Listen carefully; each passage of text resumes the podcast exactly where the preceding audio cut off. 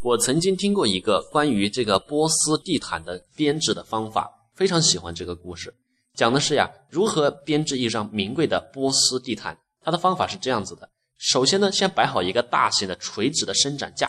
编织毯子的这个大师傅呢，就会站在毯子的一端，然后呢，他会发号施令，他的那些徒弟助手们呢，则是站在毯子的另外一端，动手一根一根的拉那个毛线去织这个毯子。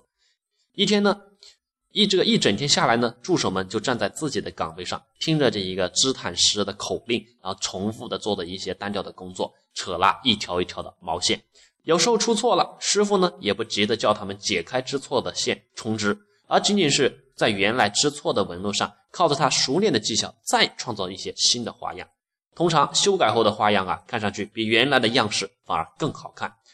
工作一整天之后呢，助手和师傅一起完成了这一张地毯的编织工作。于是助手们呢，才从另外一端走到师傅这一端来，才第一次从一个整体上看到了他们辛辛苦苦整天工作的一个成果。美丽的图文代替了一整天所看到的单调的毛线。其实呀，我们的生命也是如此，我们日复一日、年复一年年的工作，就像那些织地毯的助手和徒弟们一样。每天实际动手去操作的，我们所看到的只是一条一条生命当中的毛线，但另一端站着的却是我们这一个一生的目标、一生的导师，或者说一个上帝、一个信仰这样的类似于神的角色站在对方。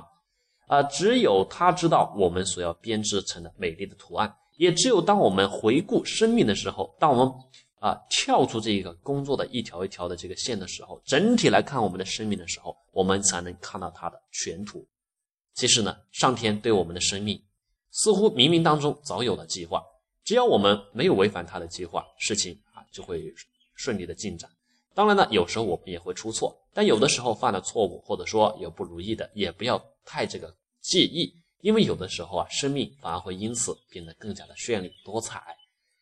嗯，当我们经历了一场大的灾难的时候啊，如果我们事后回顾起来，就比如说今天回顾我们过去十几二十年的生命历程当中经历一些种种种种的东西，你会突然的发觉，感觉到一种生命的轻松和一种站在这一个高度来欣赏一个作品一样的心情。无论呢那个事情在当时看起来是多么的沮丧、晦暗、不乐观、不景气，但事实上呢，对我们今天的成长呢，它是有益的。所以呀，在我们生命当中所遭遇的一切的一切，都是为了造就今天更完美的自己。今天所遭受的一切一切的不如意、不景气或挑战、磨难、挫折啊，都是为了造就明天那个更完美的自己。